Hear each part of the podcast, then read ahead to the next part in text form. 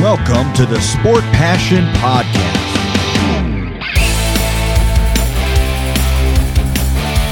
And here is your host, Lars Marendorf. Einen wunderschönen guten Tag und herzlich willkommen zum Sport Passion Podcast. Die zweite Runde in den NHL Playoffs geht weiter und heute gibt es das Update zu den Serien Carolina Hurricanes, New York Rangers und dem Battle of Alberta zwischen den Calgary Flames und den Edmonton Oilers. Wir beginnen mit der Serie im Osten und da war die Ausgangsposition eine komfortable 2 zu 0 Führung für die Carolina Hurricanes. Die hatten Spiel 1 2 zu 1 nach Verlängerung gewonnen und Spiel 2 mit 2 zu 0, also ein einziges Tor zugelassen von Antiranta in den ersten beiden Partien. Aber, und das ist so ein bisschen ein Vorgeschmack auf das, was dann kam. Die New York Rangers sahen besser aus, als man das vielleicht nach der Serie gegen die Pittsburgh Penguins gedacht hatte. Da war es ja so, dass sie extreme Probleme hatten bei 5 gegen 5, dass sie sehr viele Torchancen zugelassen haben gegenüber den Pittsburgh Penguins. Und das war ein Thema, wo man dachte, okay, Carolina ist ja noch eine Nummer besser, insgesamt besser besetzt. Das könnte ein Riesenproblem werden für New York, aber sie waren da schon in den ersten beiden Spielen nicht so schlecht wenn man sich auch die Statistiken zu Spiel 1 und 2 angeschaut hat, da war es so, dass die Rangers, was Expected Goals betraf und auch was Expected Goals Percentage betraf, also die zu erwartenden Tore, den Anteil der zu erwartenden Tore in den Spielen, da war es tatsächlich so, dass die Rangers da in den Partien was die Prozentzahl vor, äh, anbetrifft, auch vorne lagen. Und das ist schon etwas, wo man sagen muss, das war schon erstaunlich, dass sie sich quasi die besseren Torchancen erspielt haben als die Carolina Hurricanes.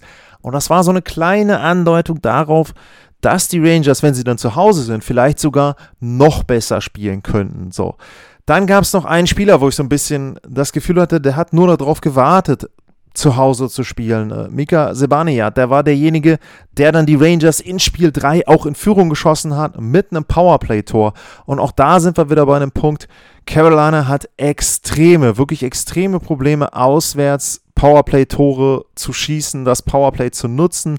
Nachher gibt es dazu noch ein, ähm, ein paar Statistiken, aber es ist einfach so, das nutzen sie nicht. Sie nutzen die Überzahlspiele nicht. Es waren nicht viele in Spiel 3.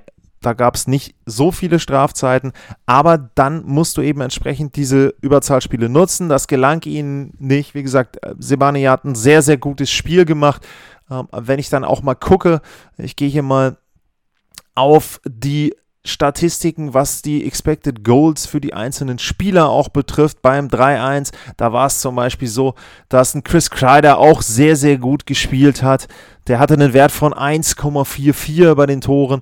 Ähm, zum Vergleich, der beste von den Hurricanes, das war Max Domi, der hatte 0,47. Also da sieht man schon, die Rangers da besser unterwegs und ähm, ja, entsprechend auch dort eben dann denke ich, mit einem verdienten Erfolg. Ähm, wenn man noch guckt auf die Torhüterleistung, die war von Anti-Ranta in Ordnung. 0,55 Goals safe above expected. Aber, und das ist dann auch ein Riesenproblem der Carolina Hurricanes, auf der Gegenseite Igor Shesterkin 1,8 Tore gehalten, die man aufgrund der Torchancen hätte erwarten können für die Carolina Hurricanes. Das heißt also, er hat ihn da große Probleme bereitet und das ist eben ein Punkt, wo man sagen muss, das wusste man vorher schon, dass die Carolina Hurricanes im Tor wahrscheinlich ein Mismatch haben werden, es sei denn, Schusterkin hat so diese ein, zwei Aussetzerspiele, die er ja gegen die Penguins hatte. Das scheint nicht der Fall zu sein. Im Gegenteil, er scheint sich gefangen zu haben und die Rangers gewinnen Spiel 3 mit 3 zu 1 und um dann die Schusterkin-Geschichte weiterzuschreiben, Spiel 4 geht eben auch wieder los, wo es eine riesen Torchance gibt für die Carolina Hurricanes. Brad Pesci nach anderthalb, zwei Minuten, glaube ich, war es.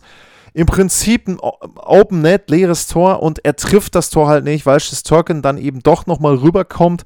Ähm, das wäre die 1-0-Führung gewesen für die Carolina Hurricanes. Auch da kann man vielleicht auch sagen, auch wie bei anderen Serien, vielleicht wie bei Panthers gegen Lightning so ein bisschen, wenn du die Tore nicht zum richtigen Zeitpunkt machst, dann wird es dir irgendwann Probleme bereiten, denn dann macht der Gegner sie im Zweifel.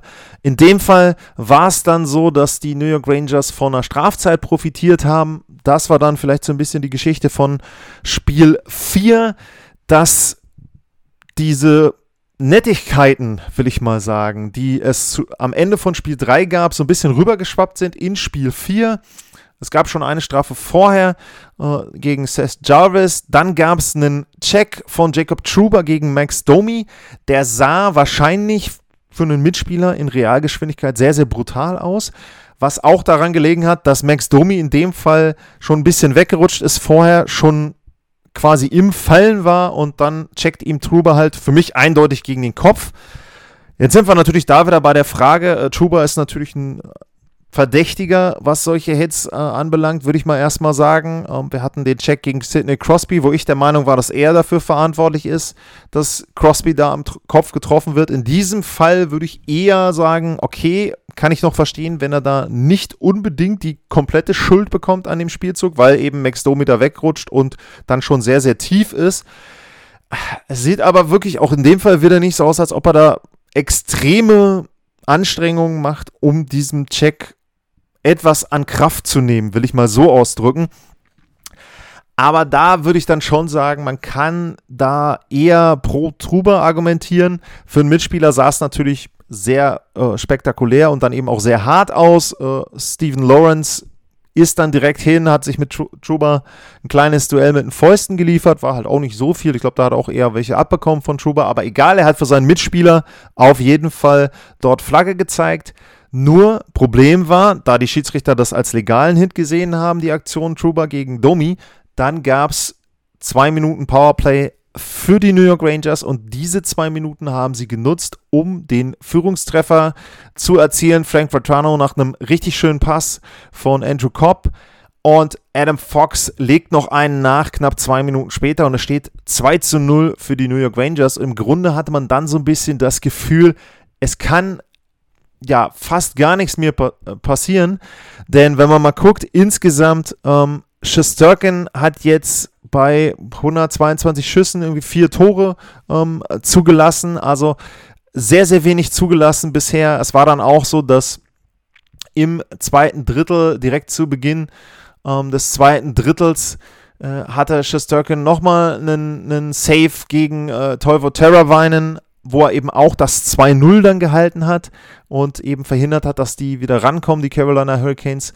Ja, und das sind dann diese Kleinigkeiten, genau die Situation, wo du vielleicht nicht gallig genug bist. Das ist immer dann so ein bisschen diese Phrasendrescherei, aber es wirkt dann eben so, dass die Carolina Hurricanes da nicht am Ende die letzte Konsequenz haben, um dieses Tor, diesen Führungstreffer oder den Anschlusstreffer dort erzielen zu wollen. Und Shesterkin hält eben da das 2 zu 0. Die Rangers legen am Ende dann nochmal nach im zweiten Drittel. Und aber ähm, für mich war es schon so nach 2-0 fast, nach dem 3-0 spätestens war es so, dass irgendwie gefühlt dieses Spiel schon durch war, weil du dir kaum vorstellen kannst, wenn Shesterkin nicht irgendetwas Großes passiert, dass der mehr als zwei Tore zulässt.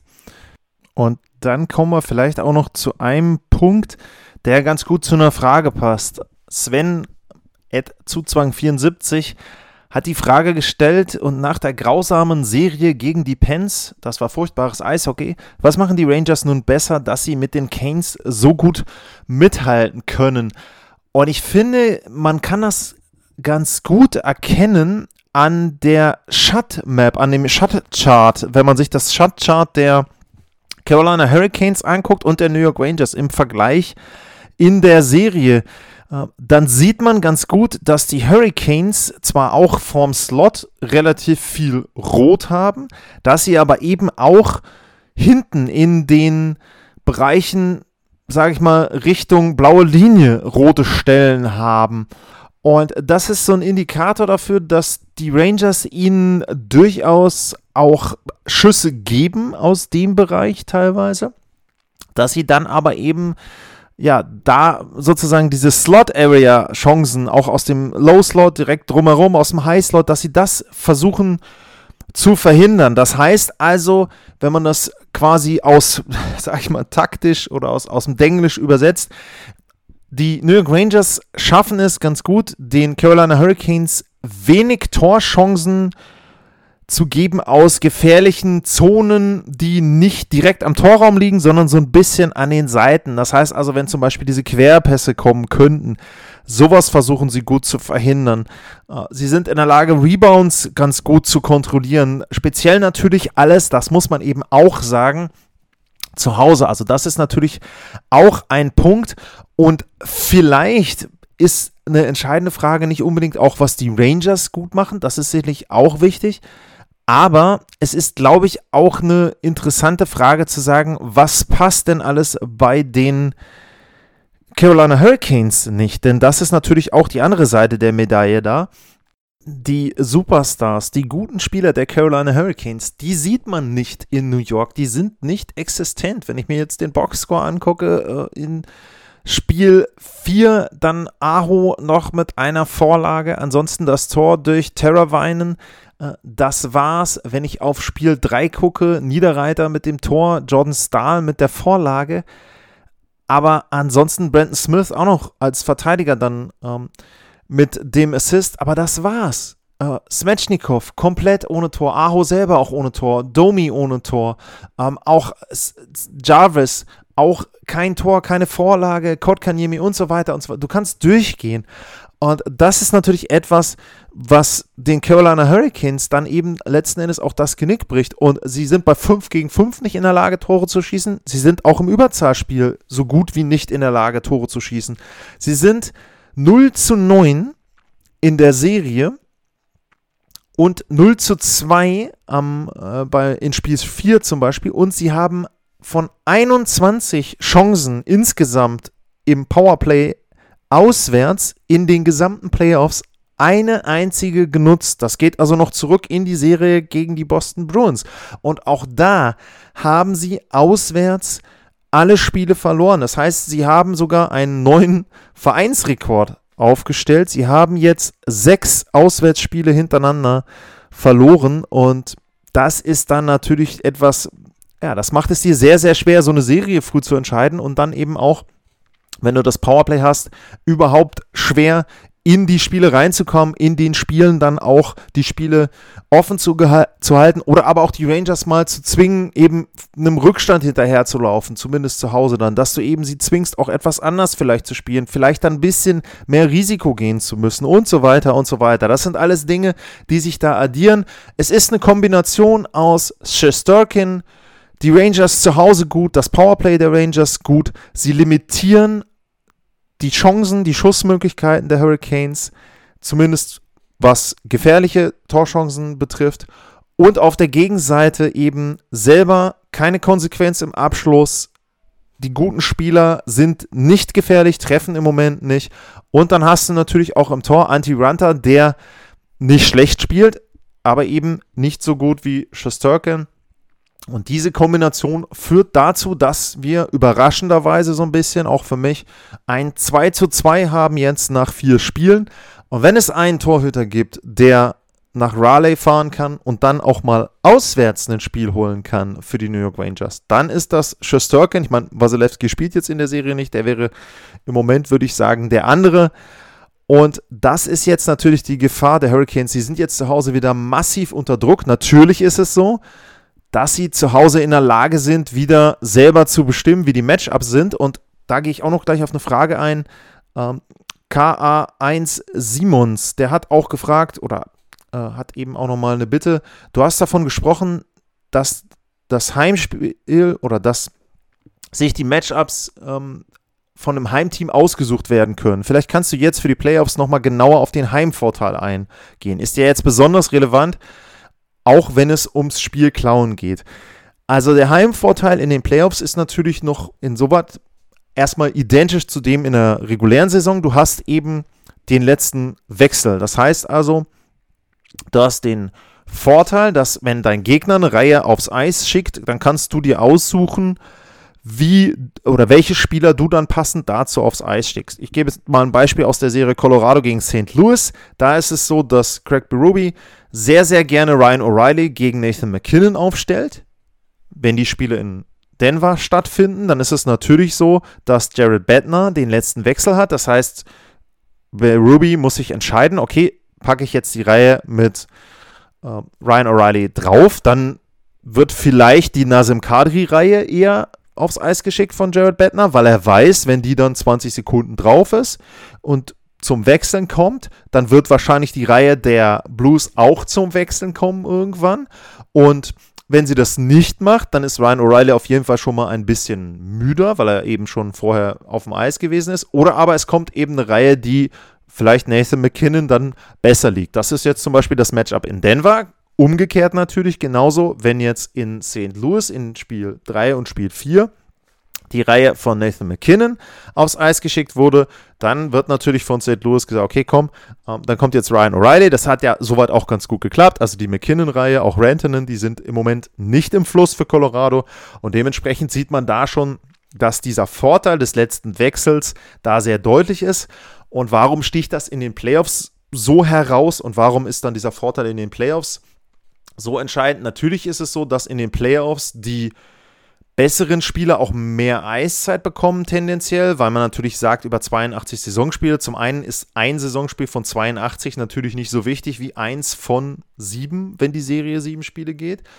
Dann ist es eben auch so, man versucht in der regulären Saison natürlich auch die Zeiten ein bisschen gleichmäßiger zu gestalten. Das heißt, du wirst da nicht unbedingt einen sehr guten Spieler lange auf dem Eis lassen, weil du zum Beispiel weißt, du hast nächste Nacht nochmal ein Spiel oder das ist jetzt das erste von sechs Auswärtsspielen hintereinander. Das heißt, klar, ist ärgerlich, wenn du es verlierst, aber auf der anderen Seite, es kommen eben noch mehr Spiele in der regulären Saison.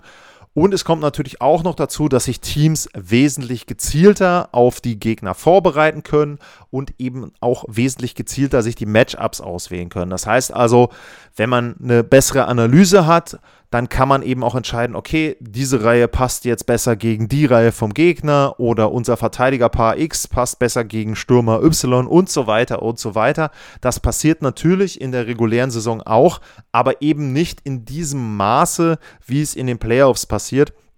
Deswegen ist es da schon so, dass Matchups eben an vielen Stellen auch entscheidend sind. Manchmal ist es dann eben so, dass erstaunlicherweise ein Team ein sehr, sehr gutes Matchup hat. Wenn man jetzt zum Beispiel da auf die Paarung Dallas gegen Calgary eingeht, die Struktur, die Dallas hatte und die Art, wie Dallas Eishockey gespielt hat, hat also Calgary nicht viel Möglichkeiten gegeben. Sie haben natürlich einen sehr guten Torhüter gehabt, gar keine Frage. Und das war für mich, glaube ich, eher so ein spezielles Konstrukt in den Playoffs. Wenn man dann in der regulären Saison sieht, die Spiele, die jetzt Calgary gegen äh, Dallas hatte, dann sahen die etwas anders aus als diese Playoffs-Spiele mit gezielter Vorbereitung und dann natürlich auch noch speziell in den Heimspielen für Dallas dann der Vorteil des letzten Wechsels, wo dann eben vom Coach bestimmt werden kann, wen er denn gegen die gegnerische Reihe dort reinbringt und wen er dann da entgegenstellt. Das also so ein bisschen nochmal etwas ausgeführt, dieser Heimvorteil ähm, des letzten Wechsels, der dann da in den Playoffs passiert. Ansonsten, ja, Heimvorteil, natürlich ist es so, dass die Zuschauer auch immer einen gewissen Einfluss haben. Man kann aber auch sagen, das geht vielleicht auch mal nach hinten los. Siehe auch wieder Serie Colorado mit Kadri und Spiel 4. Da wirkte es eher so, als ob diese ganze Geschichte Kadri da beflügelt hat. Ähm, ja, ansonsten, äh, es gab auch Statistiken die letzten Jahre, dass der Heimvorteil gar nicht so groß mehr einzuschätzen war, äh, was jetzt auch die Zuschauer betrifft aber tatsächlich eben auch ähm, was Wechsel betrifft, da ist es schon so, dass es für die Coaches schon eine sehr gute Möglichkeit, zu Hause eben dann entsprechend dort das auszuwählen, was sie an Matchups haben wollen. Dann schwenken wir rüber in den Westen und wir schwenken rüber ins Battle of Alberta. Kurze Erinnerung, es stand 1-1, viele Tore sind gefallen in Spiel 1 beim 9 6 der Flames und eigentlich auch viele Tore beim 5 zu 3 der Oilers in Spiel 2. Es geht eben mit 1 zu 1 dann nach Norden, nach Edmonton. Und wenn wir uns an die ersten beiden Spiele auch zurückerinnern, dann waren das Spiele, in denen die Calgary Flames sehr schnell eine Führung hatten. Erstes Spiel nach 6 Minuten irgendwas 3-0, zweites Spiel auch nach 6 Minuten irgendwas 2 zu 0. Und In Spiel 3 ging es dann, glaube ich, auch für die Oilers erstmal so ein bisschen darum, dafür zu sorgen, dass Calgary eben nicht in Führung geht, dass sie nicht wieder direkt in Rückstand geraten. Das ist ihnen gelungen. Das erste Drittel hatten beide Teams Torchancen in dem Spiel. Also es war jetzt nicht so, dass man sagen konnte, ähm, eine Mannschaft war da im Vorteil, äh, sondern für mich war es so, beide hätten die Möglichkeit gehabt, in Führung zu gehen.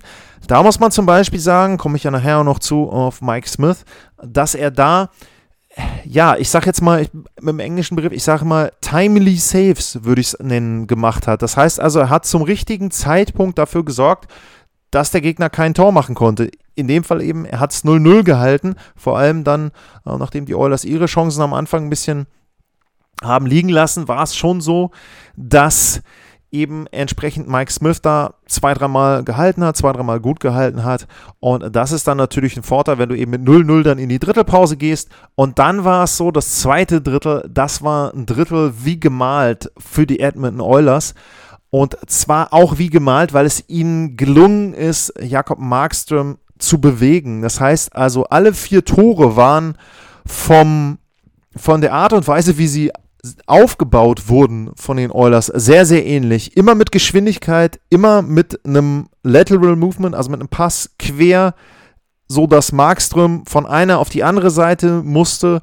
Es war, glaube ich, in den ersten, beim, beim ersten Tor war es quasi von ihm, von Markström vom Torhüter aus gesehen, von rechts nach links, wo dann Dreisettel nochmal diesen kleinen Pass macht. Heimen schießt den dann hinten in die lange Ecke rein, direkt neben den Pfosten oder an den Pfosten und dann rein da war es eben so, Markstrom war gezwungen, rüber zu rutschen und in der Bewegung lässt er dann eben rechts ein bisschen viel frei. Da kommt genau der Torschuss rein. Die anderen Tore, alle drei von Evander Kane, hatten Hattrick, seinen zweiten Hattrick in den Playoffs. Und er ist auch so ein bisschen der X-Faktor. Ähm, da ist es auch so, dass dazu auch ein Kommentar kam bei Twitter. Florian Gifttaler der hat da eben auch den Kommentar gegeben, Kane vielleicht das Puzzlestück, das die Oilers dann jetzt doch zum Contender macht. Ja, also Contender, denke ich, muss man eben gucken. Ich würde sie immer noch eine Stufe unter anderen Teams haben, aber er ist sicherlich genau das, was den Oilers gefehlt hat, nämlich jemand, der die Geschwindigkeit mitgehen kann, die Dreiseitel und McDavid haben, jemand, der technisch in der Lage ist, Pässe von den beiden zu verarbeiten. Jemand, der groß genug ist, um nicht entsprechend auch vom Tor mal weggeschoben zu werden, dass er auch bei Rebounds treffen kann und jemand, der eben kaltschnäuzig ist, der diese Tore dann eben auch macht. Und das ist natürlich sehr, sehr gut, sehr, sehr passend. Und als sie ihn damals verpflichtet haben, habe ich gesagt, du kannst mit dieser Verpflichtung nur gewinnen, weil wenn es nichts wird, okay, dann hast du, weiß ich gar nicht, was kriegt er, eine Million ausgegeben. Aber wenn es was wird, dann kriegst du zu einem Schnäppchenpreis einen sehr, sehr guten Torjäger und ihn jetzt für die paar Monate oder jetzt in den Playoffs die paar Wochen fokussiert zu haben und in die Reihe der Spieler reinzukriegen und in die Reihe der Mannschaft reinzukriegen, das ist, glaube ich, nicht das Problem, speziell jetzt, wo sie wirklich sehr erfolgreich spielen. Und das ist sehr, sehr gut gewesen, dieses Spiel 3 dann. Sie erspielen sich die Oilers eine 4 zu 0 Führung, wie gesagt, mit dem Hattrick mit dabei. Und da war die Nummer dann nach dem zweiten Drittel für mich schon durch. Bei den Toren, ja, ob man dann Markstrom einen großen Vorwurf machen will. Ich finde, sie haben ihn relativ alleine gelassen, äh, die Calgary Flames. Also sie haben da schon eben entsprechend es nicht geschafft, kompakt dieses schnelle Spiel zu unterbinden. Und was auch ganz interessant ist, wenn man sich mal anguckt, die individuellen Werte, also die Expected Goals der einzelnen Spieler, dann ist es so, dass Conor McDavid in dem Spiel nur auf einen Wert von 0,23 kommt. Jetzt kann man ja sagen, okay, das ist ja, ne, er ist ja eigentlich klar der beste Spieler, aber es ist natürlich auch so, dass die Flames sich sehr auf ihn konzentrieren und dass dann eben wieder die Räume entstehen, dass er mit seinen Superpässen, mit den genauen Pässen für einen Dreiseitel, aber in dem Spiel dann eben auch vor allem für einen Evander Kane sehr, sehr viel Platz schaffen kann und die auch dann in perfekte Abschlusssituationen bringt, dass der Pass nicht irgendwie zu hoch ist, zu weit, zu kurz, sondern der kommt genau so, dass er verarbeitet werden kann. Kane war in dem Spiel in der Lage, diese Pässe zu verarbeiten und dementsprechend 2 zu 1 Serienführung dann für die Edmonton Oilers. Sie gewinnen das Spiel 4-1. Auf die Lucic-Situation bin ich im letzten Podcast eingegangen. Also wer das jetzt ähm, dort als Analyse haben möchte, bitte letzte Folge anhören. Da habe ich dazu was gesagt. endet eben 4-1 die Partie und da die Oilers jetzt im Vorteil.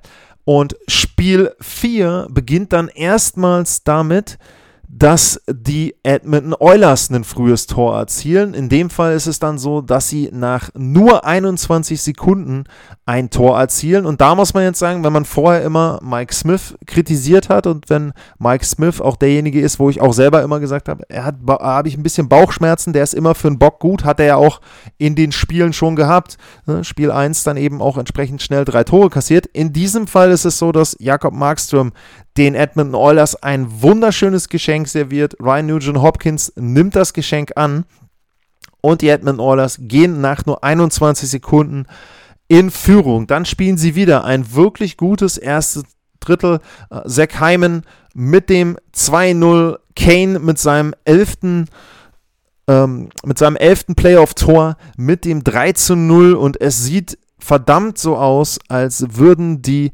Edmonton Oilers da eine sehr, sehr gute Ausgangsposition haben. Und es sieht so aus, als ob sie dieses Spiel auch wie Spiel 3 relativ locker gewinnen könnten. Doch es wäre ja nicht das Battle of Alberta, wenn da nur eine Mannschaft dran teilnehmen würde. Und die Calgary Flames kommen langsam wieder in das Spiel rein. Erst durch einen Powerplay-Tor von Lindholm und dann nur 36 Sekunden später durch das 2 zu 3 durch Backlund. Und da war es dann schon so, dass ich ein bisschen das Gefühl hatte, okay, jetzt könnte die Partie komplett kippen in Richtung Calgary Flames.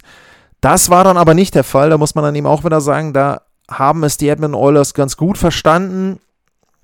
So ein bisschen dann auch wieder dieses berühmte Momentum rauszunehmen aus der Partie und dann eben auch ja, die Calgary Flames wieder ein bisschen wegzuhalten. Mitte des letzten Drittels gab es dann sogar die Chance für die Oilers, ich sag mal so, eine gefühlte Vorentscheidung zu schaffen. Es stand 3-2. Sie bekommen ein Überzahlspiel, weil Calgary zu viele Spieler auf dem Eis hat.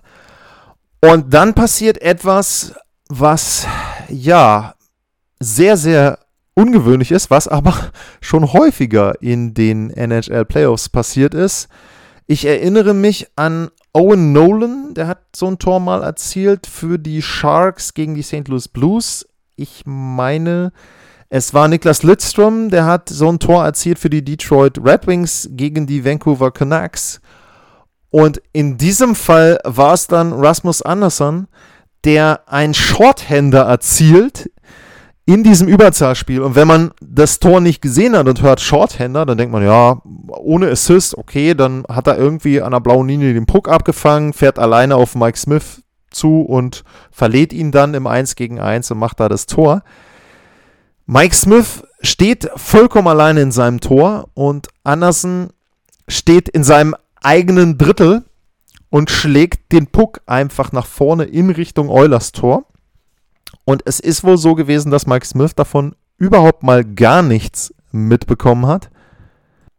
Er reagiert auf diesen Schuss gar nicht und hat danach dann so den Eindruck gemacht, er meckert irgendwie so ein bisschen so unter dem Motto, keine Ahnung, ich weiß nicht, ob er seinen Verteidigern einen Vorwurf gemacht hat, dass die einen Schuss aus 340.000 Metern zugelassen haben. Ich weiß es nicht. Auf jeden Fall äh, ein Tor, was eine Serie beeinflussen kann, ein Tor, was ein Spiel beeinflussen kann.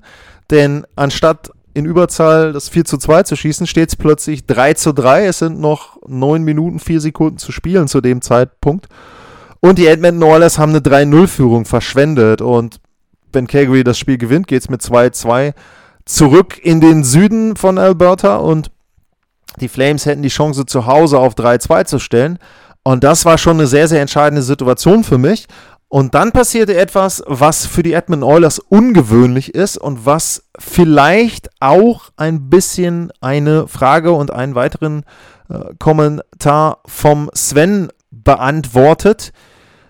Äh, denn der hat auch gefragt, nicht nur zu den Rangers, sondern hat auch ähm, gefragt, wie gut muss das Team sein, wenn es trotz einer solchen Godi-Leistung 3 zu 1 vorne ist. Er bezieht sich damit auf die Oilers, denn die gewinnen Spiel 4 tatsächlich. Und zwar, weil Rollenspieler oder andere Spieler als ein McDavid und ein Dreiseitel dort ein Tor erarbeiten, würde ich mal sagen. Ryan Nugent Hopkins ist es dann Vorlage von Yamamoto und von Tyson Berry mit dem 4 zu 3. Und das ist auch ein Punkt, wo man jetzt sagen kann, deshalb sind die Oilers vorne mit dabei, weil sie natürlich einen McDavid haben, weil sie natürlich einen Dreiseitel haben, der im Spiel drei hatte er vier Vorlagen, meine ich. Was hat er jetzt gehabt? Im letzten Spiel hat er auch wieder drei Vorlagen. McDavid hat auch im letzten Spiel wieder zwei Punkte.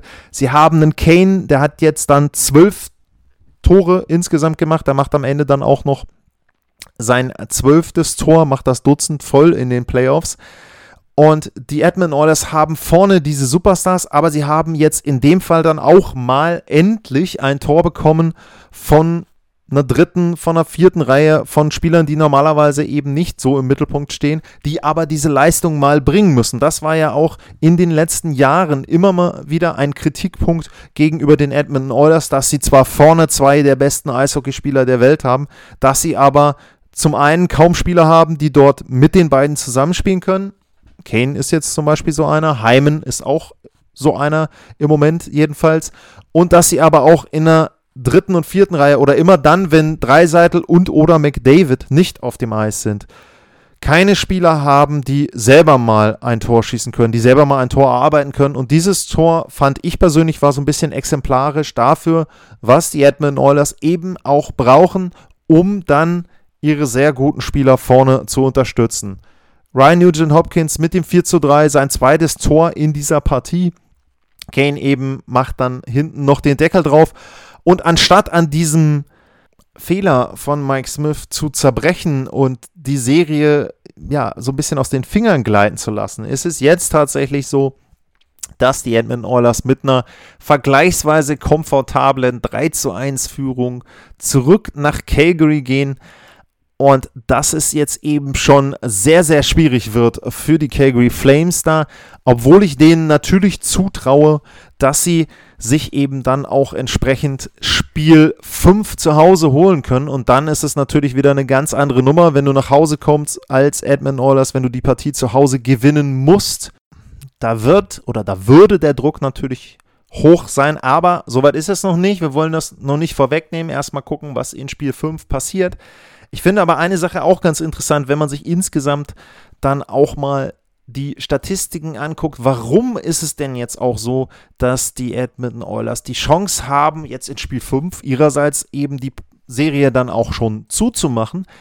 Und natürlich habe ich jetzt eben über das Gegentor von Mike Smith geredet und das ist natürlich ein kompletter Aussetzer von ihm. Aber wenn man sich mal anguckt, die Statistiken in den Playoffs, dann ist er im Moment, zumindest laut Moneypack, der zweitbeste Torhüter hinter Andrei Wasilewski. Andrei Wasilewski hat Goals saved above expected von 11, einen Wert von 11, also 11 Tore mehr, als man erwarten könnte, die er verhindert hat. Und Mike Smith kommt direkt dahinter mit 10,1.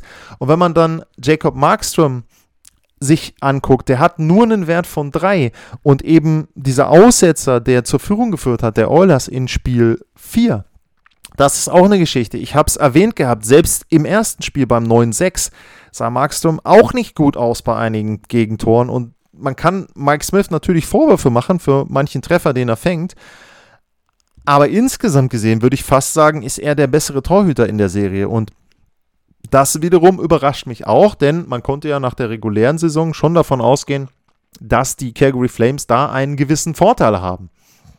Was gibt es sonst noch zu sagen zu den Flames? Man muss eindeutig auch erwähnen, dass deren beste Spieler auswärts sehr abgetaucht sind, denn ein Kachuk, ein Joe sind komplett wieder abgemeldet gewesen jetzt in Spiel 3 und in Spiel 4, also so gut wie komplett klar, ähm, ne, kann immer mal eine Vorlage bei rauskommen und sowas, aber insgesamt fehlt da eben etwas. Und das ist natürlich dann fatal, wenn deine besten Spieler eben auch nicht die Leistung zeigen. Bei den Oilers kann man sich auf Dreiseitel und auf McDavid verlassen, die tragen immer was bei.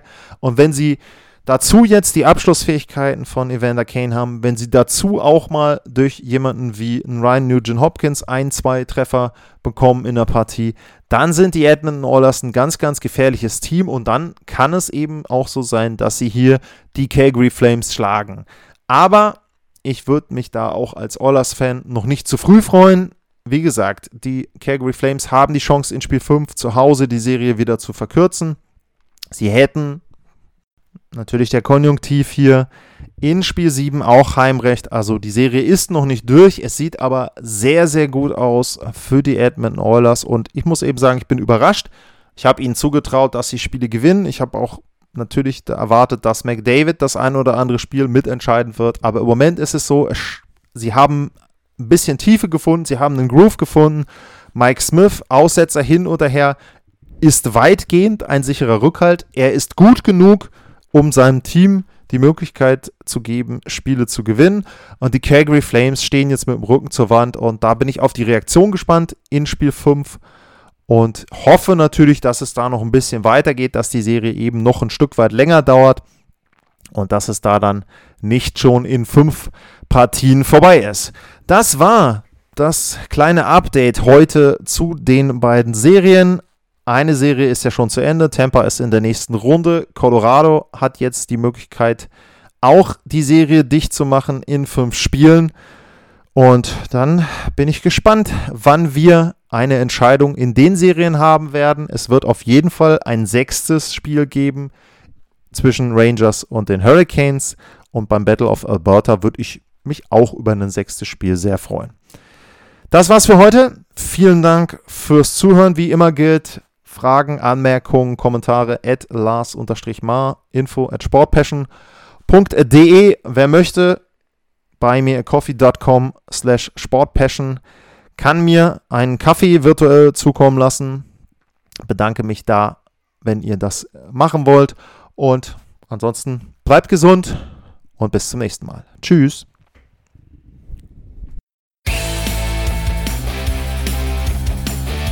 Sportliche Grüße.